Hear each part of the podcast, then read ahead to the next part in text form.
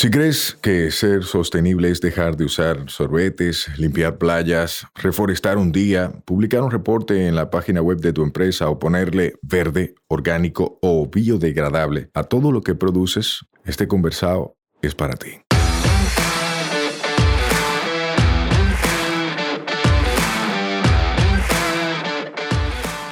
En cada conversado sostenible te ayudaremos a romper paradigmas y te compartiremos alternativas y herramientas para que acciones ya, sin excusas.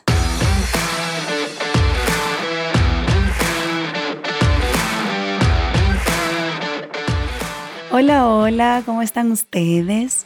Señores, estoy muy feliz porque tengo en cabina a una chica que está metiendo mano en una industria que suele ser catalogada como una de las más contaminantes. No es fácil meter mano en esa industria, pero ella lo decidió. Y esa decisión la llevó a convertirse en la primera empresa B de República Dominicana. ¿Cómo tú estás, Ariadne? Hola. Ay, Dios, eso sí está lindo. Gracias por la invitación. Súper contenta de, de, estar en este conversado sostenible. Y yo estoy bien. Gracias a Dios estoy bien. Qué bueno que Gracias por bien. la invitación. Gracias a ti por aceptar, porque lo que queremos nosotros es abrir conversaciones que provoquen acción. ¿Y quién mejor que una gente que salió de la teoría al hacer para hablar de eso? Así es, y la más la moda, porque tú sabes que todo lo que nosotros, o sea, nosotros comunicamos a diario a través de la ropa que nos ponemos. De repente eh, yo decidí hoy ponerme un t-shirt porque quizá mi estado de ánimo estaba en ese mood hoy. O de repente hoy bu busqué como lo más chic de mi armario porque estaba en ese mood. Entonces la, la ropa comunica tanto sobre quiénes somos y, y, genera un impacto positivo en el otro, en la visual, digamos, en lo que estamos proyectando. Pero hay algo más aparte de eso. Y, y fue ahí cuando en esa búsqueda de la moda y lo que yo quería proyectar y lo que me gustaba y lo que leía y lo que veía, es que yo dije, pero tiene que haber algo más aquí, no puede ser todo como tan lindo, la pasarela no pueden ser tan impresionantes, detrás tiene que haber algo. Y ahí fue descubriendo, entonces fue cuando descubrí lo que es la moda sostenible. Y aquí estoy. Ay, qué chulería. Pero espérate, explícame algo. O sea, ¿de dónde vienes tú? Porque yo te he visto siempre muy fashion en todos los eventos donde nos hemos encontrado, tú estás impecable. O sea, bella en todo, en producción, maquillaje, tacos, ropa linda, siempre bien puesta. Pero ¿cómo tú llegaste ahí? O sea, eh, ¿qué estudiaste tú? ¿Tú estudiaste diseño de moda, algo de eso? ¿Cómo tú llegaste a esta industria? No, yo estudié comunicación, comunicación social. Pero la moda es algo como con lo que siempre yo he coqueteado, siempre me ha gustado. Yo me crié en un barrio de Santo Domingo, en Sabana Perdida. Y cerca de casa de mi mamá, eh, como en el trayecto donde caminábamos siempre, que íbamos al mercado, siempre hemos tenido esa costumbre como de comprar a granel, como que siempre íbamos al mercadito y ahí siempre habían unas doñas vendiendo ropa. Y yo me paraba ahí y yo le decía, mami, vete tú a comprar los guandules y las cosas y yo me voy a quedar aquí. Y viendo la ropa. Viendo la ropa. Y ellas me fiaban y de todo, tú sabes. Ellas eran, yo llegaba y yo le decía a doña Juana o la que, la que estuviera ahí. Ay, entonces yo me sentaba con ella y miraba las marcas y miraba la ropa y miraba los lo textiles, los tejidos, lo que tenían. Entonces fue así como poco a poco, como que me fui introduciendo y, y me fue gustando. De hecho, yo creo que te lo comenté una vez, que después yo compraba siempre mi ropa en la, en la paca, normal. Ajá. Y me costaban súper baratas, 5 pesos, 10 pesos, 20. Y yo regateaba, tú sabes. Entonces, pero siempre después en la universidad y con mis amigas, eh, que llegábamos a los sitios así, súper chic y esto, y yo feliz, ella con su armario carísimo, y ella me preguntaban, dije, oh, y, y, ay, qué lindo eso, Ari, qué sé yo, qué, y yo feliz, orgullosa, cinco pesos, pero yo, tú sabes. Ajá. Y ya después, después decían que no, que no dijera que me costaba cinco pesos, porque ¿cómo va a ser? O sea, como que era muy chin. Entonces Ajá. decíamos cinco dólares. Cuando yo decía, ay, cinco dólares, o sea, eran 100 pesos, eran de que 100 dólares. Pero mentira, eran 100 pesos realmente. Entonces fue ahí como que buscando esas piezas, después con mis amigas, ya dije nunca encontraron, ay, pero yo quiero ir para la paca, no sé cuánto. Y ella nunca encontraba, entonces yo era la guía. Ok. Nos íbamos para la paca, yo buscaba la ropa y yo empecé a generar un dinerito así. Porque Asesorando. asesorando. Porque entonces las doñas de la comunidad me decían de que no, pero cuando tú traigas a tus amigas te vamos a dar 100 pesos por cada, por, por ejemplo, por cada pieza que ella, que ella comprara. Y yo, ah, buenísimo. Y ahí yo empecé. Entonces luego me empecé a documentar un poco Eh, viajando también, conocí modelos de negocio parecidos, empecé a leer mucho también sobre lo que era la moda, que ya de por sí me interesaba, pero yo, yo siempre supe que yo quería generar un impacto. Tú sabes, yo quería hacer algo diferente, yo quería... Eh, que esa acción que yo, que yo estaba haciendo pudiera transformar cosas a la gente también. Y, y, lo sentí, lo sentía cuando podía verlo en las doñas de la comunidad cuando poco a poco yo llevaba a todas las mujeres, o sea, yo eran, hacíamos una cosa también que yo hacía con mis primas, que también son paqueras. Ajá. Eh, le pusimos la ruta de la paca. Yo creo que tienen que haber hasta un Instagram por ahí. Pero eso está genial. Sí, que lo queremos retomar incluso de nuevo, porque hay mucha gente que nos escribe siempre, ay, yo quiero ir eh, a comprar contigo para que tú me ayudes o, esto, eh, para yo saber comprar, porque a veces como que no encuentro nada. Y nosotros hacíamos eso, la ruta de las pacas, y era chulísimo porque eran 10, 15, 20 mujeres y nos juntábamos en un punto. Buceando. Exactamente, buceando. Y eso era chulísimo. Y con eso fuimos transformando mujeres y comunidades y gente que, que, lo vendí, que después se preocupaba por hacerlo mejor y que quizás si lo tenía en una presentación, cuando volvíamos el próximo sábado lo tenía diferente, porque quería, exactamente, porque quería dar esa impresión de que la gente pudiera encontrar lo que andaba buscando, también en la inversión que hacían, que las piezas fueran mejores, o sea, como se fueron dando como dinámicas y, y yo decía como que eso es lo que yo quiero lograr. Y esas mujeres también conseguían un dinerito más para su familia, para sus hijos. Y eso, se me, me, brillan los ojos, bueno, tú lo ves ahora, yo creo. Pero una pregunta, ¿tú hacías eso porque sí o tú sabías que tú estabas emprendiendo en sostenibilidad? ¿Tú tenías conocimiento? No, claro que no, o sea, eso yo lo hacía, eso era como propio mío, eso era como de mi esencia mía, de que yo quería hacer eso. Pero no, yo no tenía idea de eso. Fue después, o sea, después fue que eso surgió. Y, ¿Cómo? O sea, y de hecho, voy a, creo que voy a volarme una parte, porque voy a llegar como a la parte también de, de, la, certificación, aquí como rápidamente. Lo voy, a, lo voy a mezclar. ¿Tú sabes por qué? Porque justamente cuando se dio lo de la certificación, Sayuris, yo, yo andaba buscando, no, una, no per se una certificación, sino yo sabía que nosotros estábamos haciendo cosas y yo quería medirlas. Yo quería ver qué, tan, qué cosas nosotros estábamos haciendo bien. No con el fin de lograr per se la certificación o el mérito o tal y tal cosa, sino yo quería ver qué estábamos haciendo bien y qué podíamos mejorar. Y sobre todo medirlo. Y yo recuerdo que cuando yo empecé, le pregunté a varias gente como estrategia que me dijeron, oh, yo voy a investigar, quizá en ambiente o certificaciones internacionales. Pero a mí personalmente, Ariani, yo lo que quería era lograr ver medir qué estábamos haciendo con las acciones que nosotros estábamos desarrollando dentro del modelo de negocio. Porque yo decía, ok, estamos impactando a las comunidades, estamos evitando que mucha ropa llegue a los vertederos, esto se resume en agua, en residuos, en tal y tal cosa, pero yo necesito tener como los datos, ver cómo realmente lo estamos haciendo. Y ahí fue cuando nosotros llegamos a la certificación, que no fue que se dio como, que estábamos como buscando eso, sino como que llegamos a ella justamente porque queríamos ver que, cuáles eran esas acciones que ya estábamos haciendo. Es que todo lo que te está pasando, o sea, todo lo que tú me has contado es muy orgánico. Es para mejorarte tú, para mejorar tu entorno y para mejorar tu negocio y lo demás ha llegado. Eso habla muy bien de ti. Lindo. De verdad, eso habla muy bien de ti porque la mayoría de la gente quiere brillar antes de tener la razón para brillar. La mayoría de la gente quiere un protagonismo sin guayar la yuca. La mayoría de la gente quiere que lo ayuden sin meter mano. Y entonces lo que quieren es que tú lo apalanques, no que tú le des tips para que crezca. Para eso. Entonces yo te veo a ti muy poeta en lo que tú quieres hacer. O sea, todo el que me habla a mí de medir impacto está por donde tiene que ir. O sea, medir. En esta sociedad, en este país, habla de medir. Aquí la gente mide en el colmado porque le cobran al detalle. Pero después de, de impacto, los beneficiarios, nada más la cantidad de gente, la cantidad de clientes, pero no nada más. Exacto.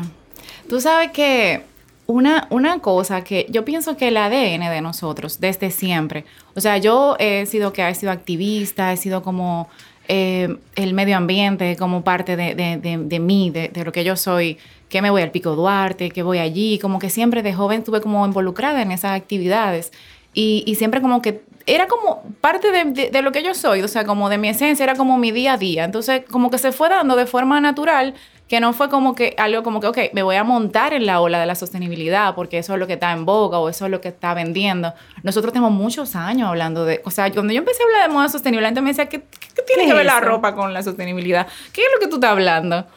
O sea, y yo, a veces yo he archivado muchas fotos en Instagram y a veces yo lo voy a dejar, yo a decir, lo voy a dejar ahí porque el progreso es heavy. para que la gente vea ¿De dónde eh, vienes? de dónde vengo y, y todas las cosas, o sea, que, que nosotros hemos hecho y yo... Pero esto no nació en pandemia.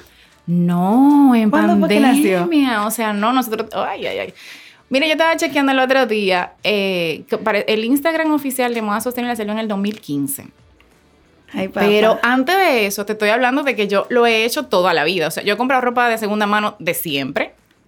Eh, lo he hecho con mis amigas en la universidad, en todos lados, eh, en la escuela, en mi familia. O sea, eh, nosotros lo tenemos como un estilo de vida. No es una cosa de que no, porque, o sea, antes de yo pensar de que, que voy a una actividad donde iba a conseguir la ropa, ya yo sé dónde yo voy a ir a buscarla. O sea, Wow. eh, ha sido desde siempre. Yo pienso que, y lo, he visto con mi tía, con mis primas, que aunque no lo sabían, ya lo veníamos haciendo desde, hace desde siempre. Ok, que es una práctica familiar. O sea, para ti era normal. Para ti era normal. Era, era broma lo de que nació en pandemia, porque es verdad, yo conozco tu trayectoria. Pero eh, me encanta que lo cuentes y me encanta que, que tú menciones eso de que el progreso es heavy. Porque todo es un proceso. Es un proceso. Si a ti te ha tocado emprender, te metiste en una industria muy atacada y te metiste a hacer no solo reventa de piezas, sino upcycling. Que eso no es fácil. Porque tú estás revalorizando una pieza que ya. Sí, y, y mira, después que yo me metí, que decía, ay Dios mío, ¿en qué yo me metí? mira, porque aparte de que las búsquedas, o sea, hacer el proceso de curaduría de la pieza es un proceso arduo, sobre todo porque tú tienes que conocer los textiles, eh, o sea, tienes como que agudizar bien el ojo, saber lo que estás comprando. Con las piezas que son de upcycling puntualmente, hay que saber qué pieza va a va al taller para que se haga un upcycling con ella, porque no vale la pena que tú veas una, una pieza, por ejemplo, que el textil quizás no es un textil duradero, no tiene sentido hacer el upcycling porque la persona la va a desechar a la primera lavada. O sea, tú tienes que cerciorarte de que la pieza que va a upcycling realmente sea una pieza de calidad. Entonces ahí hay que invertirle un tiempo también a eso. De hecho, algo que, que voy a contar, que yo sé que le sirve a los emprendedores, que, que uno tiene como metas hacer como cosas puntuales y dice, bueno, yo voy a lanzarme a hacer tal cosa, por ejemplo. Eh, yo, por ejemplo, nosotros tenemos como tres cosas básicas, que es la pieza de segunda mano, tenemos la colección kilómetro cero y tenemos que son piezas hechas acá y tenemos también el upcycling, como de los servicios principales que ofrecemos. Ok.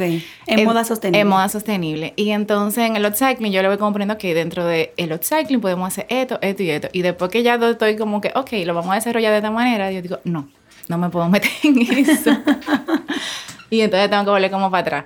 Pero es, maravilloso. O sea, y, y es como, es parte también como de la magia y también de la esencia de la marca, que es transformar. Transformar. Entonces, cuando nosotros logramos que una pieza que de repente eh, alguien la desechó porque no le servía, porque entendía que ya no estaba in o la razón que sea, y nosotros podemos darle una nueva vida, podemos hacer que, que tenga su propia esencia y que se vea linda, elegante, diferente, eso es mágico porque es como yo veo la ropa, como yo veo la gente. Eh, y la gente tiene esa magia, tú sabes, de transformarse, de mañana. Hoy tú puedes decir el, el cielo es rosado porque tus circunstancias te están viendo hacerlo, verlo rosado, pero mañana eh, tus circunstancias pueden cambiar. Y el mundo Wow. puede ser azul o puede ser de cualquier color. Y así es la ropa. Por eso yo decía al principio que lo que nosotros comunicamos a través de lo que nos ponemos es poderoso. Y qué mejor forma de hacerlo que poniéndote ropa linda y que está generando un impacto positivo. Eso es. Qué chulería. Yo estoy aquí, yo estoy de que, wow, sigue hablando.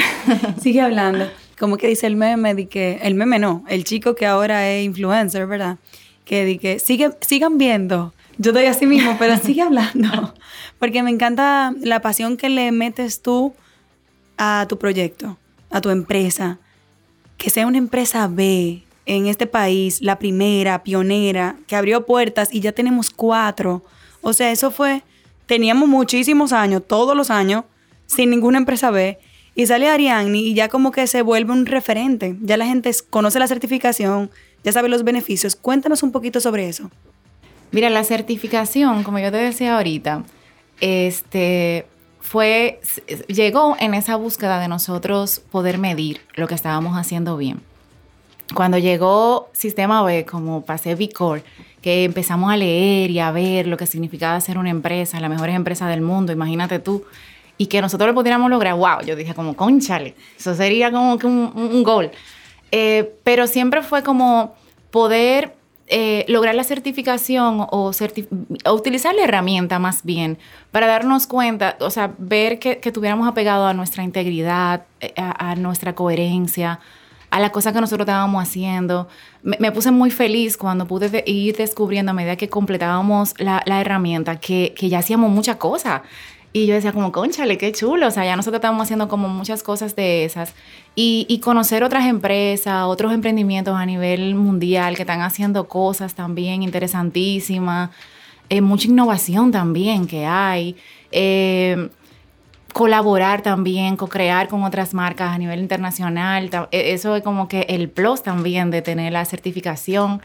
Y ser la primera en la República Dominicana, wow, yo ni me lo creía. O sea, yo digo, yo estaba repleta de orgullo. Y yo, yo te voy a decir una cosa, yo eh, quizá a veces uno como que se sobra de humildad, pero yo decía como que, wow, no, a mí no me interesa, nunca he dicho como que me ha interesado ser la primera en nada.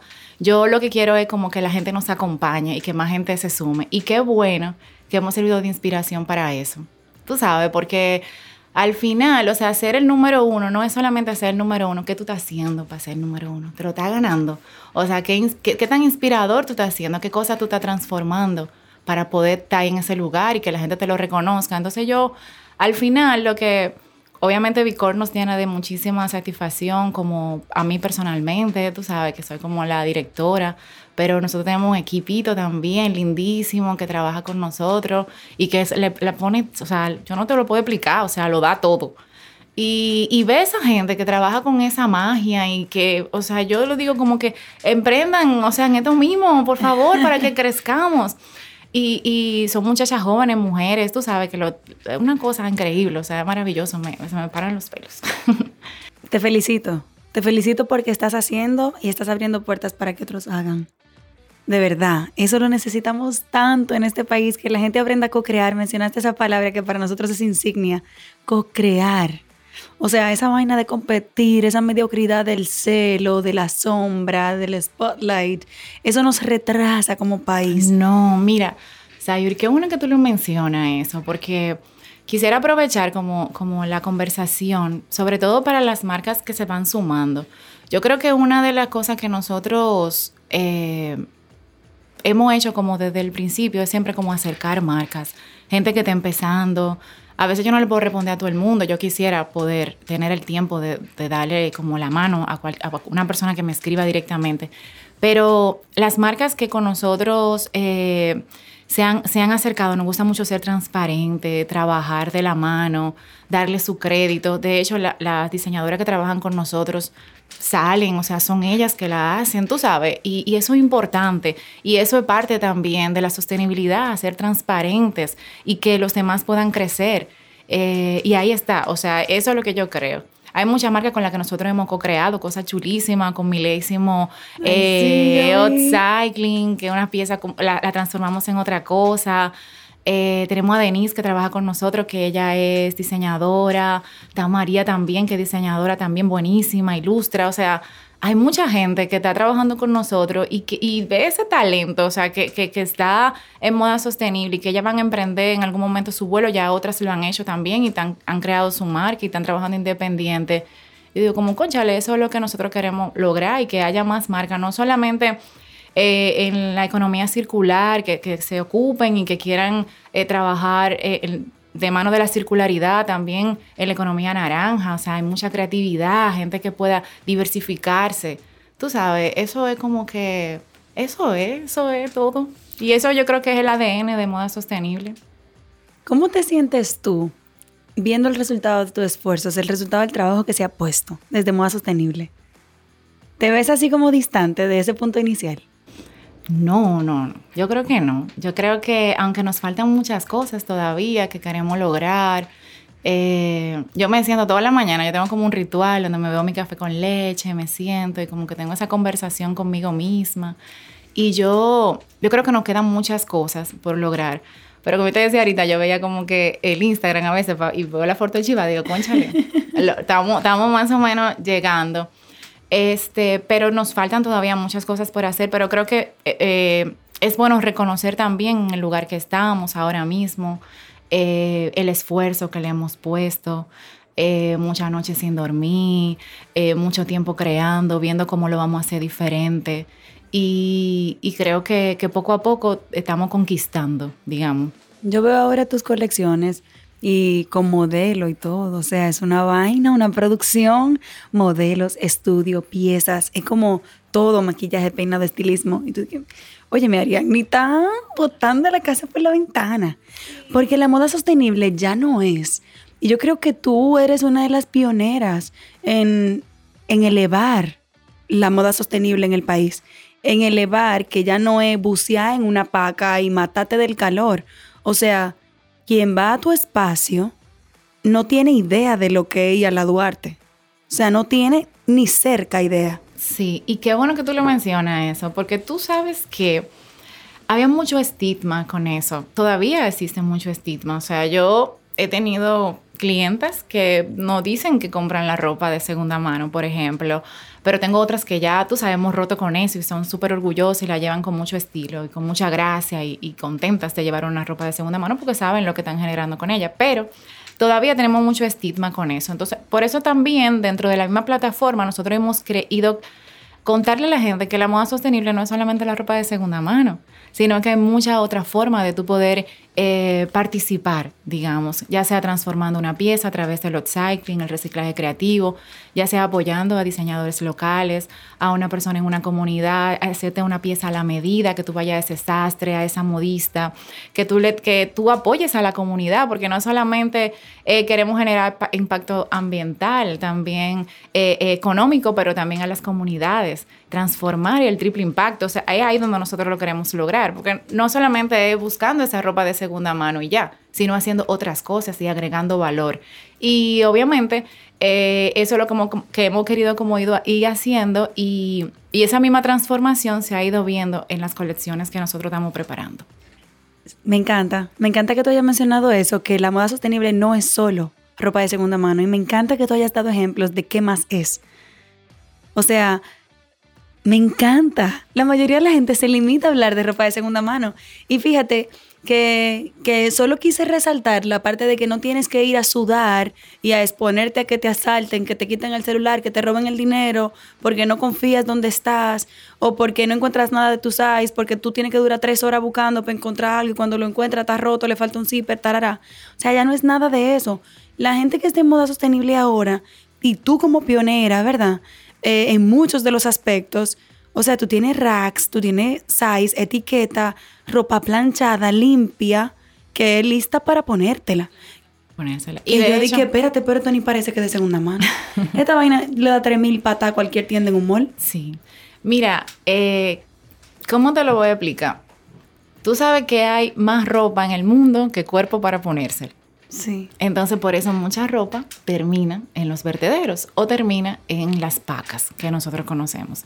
Entonces, nosotros hacemos el proceso de curaduría y tú te eh, sorprendes de la cantidad de ropa en buen estado, nueva, incluso con su ticket. O sea, yo he hecho incluso un post, creo que está por ahí, donde yo fui coleccionando tickets de ropa. O sea, muchísimos tickets para que la gente vea, o sea, la cantidad de ropa en buen estado que uno puede rescatar. Pero la porque la sostenibilidad en la moda va más allá. O sea, tú puedes decir, bueno, hay una forma de tú hacerlo a través, cuando tú te estás iniciando, obviamente, que tú no sabes, tú dices, ay, la ropa sostenible es muy cara, yo no la voy a poder comprar haciendo trueque, por ejemplo, que es una dinámica que nosotros hacemos. Tú puedes renovar tu closet, chulísimo. Es una forma sostenible también de hacerlo. Me perdí el último, pero me encanta. Acompáñanos. trueques ecológicos. Acompáñanos que tenemos uno ahora el 30. Ay, chulísimo. Lo acabamos de anunciar, así que ve, te esperamos por allá. Así que ve identificando esa ropita en tu closet para que puedas renovar tu closet sin ni uno. O sea, son... Trueques ecológicos. Trueques ecológicos, así. Entonces, hay diferentes maneras, si tú te quieres iniciar en la moda sostenible, como de pequeñas cosas que tú puedes hacer. Pero también en el tema de la sostenibilidad en sentido general, eh, puntualmente en la moda, te decía ahorita que hay más ropa de la que uno, de cuerpos para ponerse. Y en la introducción tú decías algo bastante interesante, que es lo contaminante que es la industria de la moda. Es una de las más contaminantes por residuos, por teñidos, porque, por la forma en la que se, se cose toda esa ropa, en la, en la, forma en que se fabrica, en los lugares de vulnerabilidad en lo que está. Eh, lo mal que le pagan esa mano de obra. Exactamente. Hay explotación de mujeres, de niños. Eh, y en sentido general han pasado catástrofes también a nivel mundial que, que, han generado también una revolución de la moda y, que, y es lo que ha provocado también que nos hayamos abocado también eh, al cambio. Entonces, eh, cuando la gente puede descubrir como un poco de qué hay detrás de esa ropa linda que yo voy a elegir, o que yo, qué lindo está esa pieza, wow. Eh, o cuando tú vas a, esos escaparates de, de fast fashion, de moda rápida, que tú dices, wow, esa pieza a lo mejor te cuesta 5 dólares, 300 pesos, pero ¿quién confeccionó eh, esa pieza? ¿Bajo qué términos se, fabricó? ¿Qué materiales utilizaron? Se le pagó justamente a esa persona o no. ¿Qué tanto contaminó con su fabricación? Entonces, luego que uno va como concientizándose un poco, que uno va como descubriendo todo eso, tú dices, tú sabes que yo voy a empezar a elegir ropa y yo le voy a empezar a hacer a las marcas las preguntas correspondientes. Y yo le voy a decir, mira, moda sostenible, ¿con qué material tú estás haciendo esa ropa? Y yo en integridad y coherencia hacia el consumidor, que es lo que nosotros queremos lograr, consumidores más conscientes. Para eso como marcas tenemos que ser transparentes. Y eso es lo que la industria de la moda sostenible busca, que todas las marcas puedan comunicar con transparencia cuáles son sus procesos, quiénes están detrás de esas marcas, quiénes, quiénes están haciendo tu ropa, bajo qué condiciones le están haciendo y qué materiales están utilizando para su fabricación. Me encanta que el consumidor se empodere para cuestionar y ustedes como empresa abrirse a esos cuestionamientos y aceptar los buenos y válidos y responderlos. Así es, porque el consumidor es el que tiene el poder de transformar. Y si empezamos a hacerle a las grandes marcas de fast fashion, por ejemplo, las preguntas correspondientes, ellos van a tener que ir al cambio porque sin consumidor no hay, negocio. No hay negocio. Exactamente. Me encanta. Ariani, tú mencionaste que la moda sostenible puede ser cara. Es cara. O sea, si uno compara una pieza eh, de tu tienda, por ejemplo, versus una pieza de fast fashion en la tienda, ¿es comparable el tipo de pieza o sigue saliendo más cara? Mira, no es comparable. ¿Por qué? Porque una, lo mismo que te decía casi ahora, o sea, una pieza que se hace bajo unas normas de fabricación distintas, o sea, fabricación masiva, en fábricas con mucha gente trabajando, trabajando con un mal pago por muchísimas horas de amanecida y se hacen miles, cientos de miles de, la misma prenda, pues tú sabes que a, mayor cantidad... Menor costo. Exacto. Pero cuando tú eh, estás abocado a la transformación, tú tienes que procurar que la gente que te cose esté en condiciones óptimas y eso implica tener un mayor pago, un mejor salario. Tú tienes que buscar que ese textil que tú estás utilizando, porque la moda sostenible no es solamente hacer ropa, porque tú entonces vas a comprar todos los días y va a ser igual que el fast fashion. Es moda lenta, es slow fashion. Es una pieza que sea de calidad, que te dure, mucho en el... O sea, eso es la moda sostenible. Entonces, si tú... Obviamente es más cara, claro que sí. Es más cara. Mira... Como inversión inicial tal vez, pero en el largo plazo no. Porque es lo que dices, o sea, más barato para que te dure tres lavadas o más, más caro, para, que, te dure la vida. Exactamente. Y yo creo que ahí es donde entra, por ejemplo, el armario cápsula o un fondo de armario donde tú puedas elegir, tú vas a decir, ok, yo voy, esas son mis tres marcas, por ejemplo, que son sostenibles porque yo conozco su modelo de fabricación o los textiles que está utilizando. Ok, me cuesta mil pesos por encima del mercado, por ejemplo, de una pieza en, en fat fashion, pero yo voy a durar dos años, por decirte, con esa pieza. No va a durar dos días que yo la meto en la lavadora y se dañó. Okay. Entonces, esa inversión que tú estás haciendo en esa pieza, con el tiempo, pues es al final te sale más barata. Sí, chulísimo. Yo creo que tiene que ver mucho con la mentalidad de la gente, del consumidor, de nosotros. Eh, si tú tienes una mentalidad cortoplacista, te lo va a encontrar carísimo. Todo. Todo lo que tiene que ver con sostenibilidad te lo va a encontrar carísimo. En una mirada de corto plazo. Pero en el largo plazo, igual que una inversión en un electrodoméstico, si es eficiente o no energéticamente. Exactamente. Tú vas a decir, ay, mira qué barato me salía esta nevera, pero esa nevera te va a consumir 3 mil pesos más de energía mensual y ese es tu costo fijo. Entonces, compra una nevera buena que sea eficiente para que la factura nada más te suba 600 pesos. Exactamente. Un aire acondicionado inverter, por ejemplo. Entonces, igual con la moda. Mira, yo creo que los hombres, ahora no tanto, pero antes, o sea, en el paradigma que uno todavía recuerda, ya eso ha ido cambiando muchísimo porque ahora hay hombres que son más, más de moda que las mujeres. Sí. ¿Verdad? Y eso no está mal. No. Pero eh, eh, como que el paradigma que uno recuerda eh, es que los hombres compraban bueno para que durara la vida entera y las mujeres compraban mucho disparate que duraban poco pero daban diversidad. Para Exacto. ponerse 10 zapatos de 10 colores diferentes y el hombre un solo blanco y negro. Y ya. pero uno bueno, que no se rompía y que si se rompía era nada más cambiarle como la suela Y ya. y ya, y nuevo otra vez.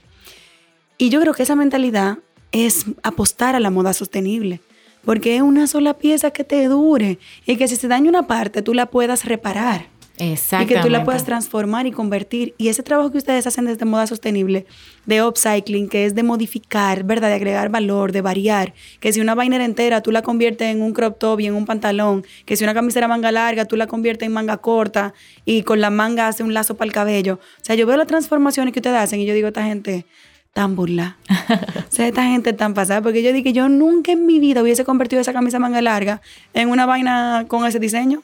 Sí, esa es la magia del upcycling. Transformar, transformar. Eso está chulísimo. Para cerrar, yo quiero que tú nos cuentes como recomendaciones para emprendedores, de repente, en general o en tu misma industria, que tú entiendas que pueden servirles, ¿verdad? Y qué mensaje darías tú a la gente que sigue viendo la sostenibilidad como un sueño de unos cuantos hippies por ahí. Ay, me han dicho eso tantas veces. Di que sal de, de esa hippie que tú llevas en ti, yo, Dios mío. Mira, los emprendedores, Ayuris, eh, va a sonar casi una utopía. Eh, decir como, ay, hombre. Porque es que se pasa tanto trabajo, señor, emprendiendo. Uno- la gente no sabe. Como que es muy lindo. O sea, emprender es una utopía ya. O sea, como que emprender. Y cuando dicen, tú te vas a ser tu propio jefe, vas a manejar tu tiempo. ¡Wow! Qué lindo se oye. Pero no. Yo creo que ser disciplinado, trabajar en orden, eh, proponerse metas a corto plazo y irla logrando paso a paso. Estructurar eh, qué cosas tú quieres ir logrando y ponerte pequeñas metas a tres meses, a seis meses, a nueve meses y celebrar tus pequeñas victorias. Porque a, uno, a nosotros nos cuesta mucho eso. O sea, tú, yo me saboteo más que el diantre. O sea, yo, ay no, pero, ay, pero tú sabes, como que, pero mira, Eso no pasó. fue tan grande, esa- tengo que ir al próximo paso. Exactamente. Y, y celebrar las pequeñas victorias. Eh, todos los días, o sea, todos los días. O sea, si lo lograste hoy, pudiste hacer el contenido que te propusiste ayer y hoy lo lograste, wow, lo lograste. Mañana vamos por más.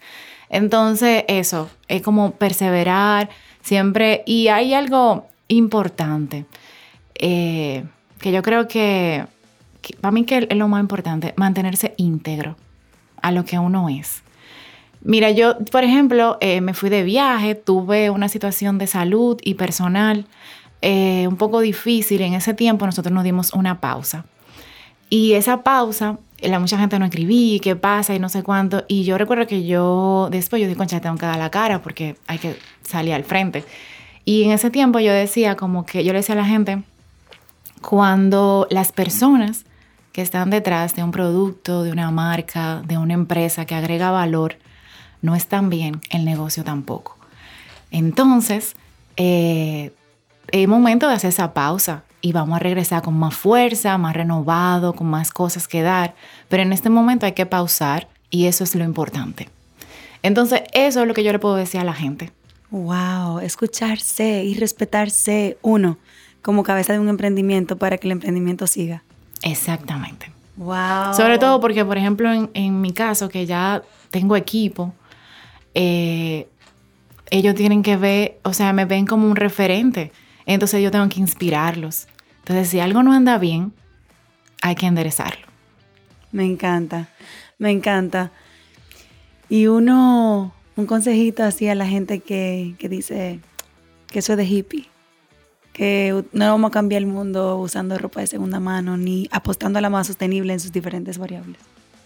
Mira, yo, yo le diría que, que sigan comunicando a través de su ropa, pero que lo hagan despertando con ética y conciencia. Eh, yo creo que mucha gente en el mundo haciendo cosas, de repente una va a impactar y esa va a impactar a la otra y, y poquito a poco quizá no lo vamos a conquistar a todos, pero vamos a hacer una gran conquista y la voz va a ser tan fuerte que van a tener que escucharnos y yo creo que estamos en el momento en el que nos están escuchando. Me encanta. Si yo te pregunto para cerrar, ¿cómo tú quieres ser recordada? ¿Qué tú dirías? Ay, como una filántropa. no, en serio. Mira, yo, yo quisiera ser recordada como alguien que, que todas las cosas que tocó quiso que tuvieran un poco de magia. Yo, yo soy muy, eh, muy soñadora y, y, yo creo que eso es lo que yo le he impregnado a Moda Sostenible. Y yo quiero que toda la gente que compre, toda la gente que apueste a este, eh, a este emprendimiento, a este modelo de negocio, eh, lo pueda ver y pueda soñar con un cambio. Y, y, qué mejor que la industria de la moda para hacerlo. Eh, yo amo la moda en, en su, todas sus facetas y, y, es tan poderosa y se, y se y, hace una pasarela impresionante en, en, los países más emblemáticos del mundo. Y yo creo que, que, ella tiene esa magia y ese poder y eso es lo que yo quiero lograr. Me encanta. Ariadne, ¿cómo la gente se puede comunicar con ustedes, seguirlos, enterarse de todo lo que están haciendo, comprar sus piezas?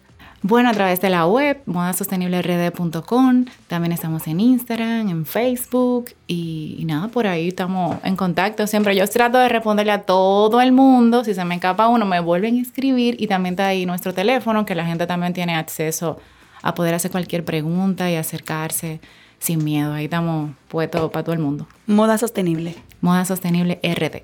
Señores, ya ustedes saben, gracias por este tiempo, por compartirnos tu corazón y tu negocio, porque sentí que fue mucho de ti, así que gracias por eso.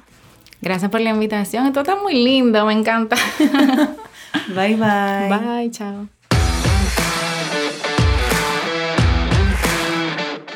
Este podcast se graba en nuestra casa, M33. Nos escuchamos la próxima semana. Recuerda que esta vaina es todos los martes. Mientras tanto, nos vemos en las redes. Un fuerte abrazo.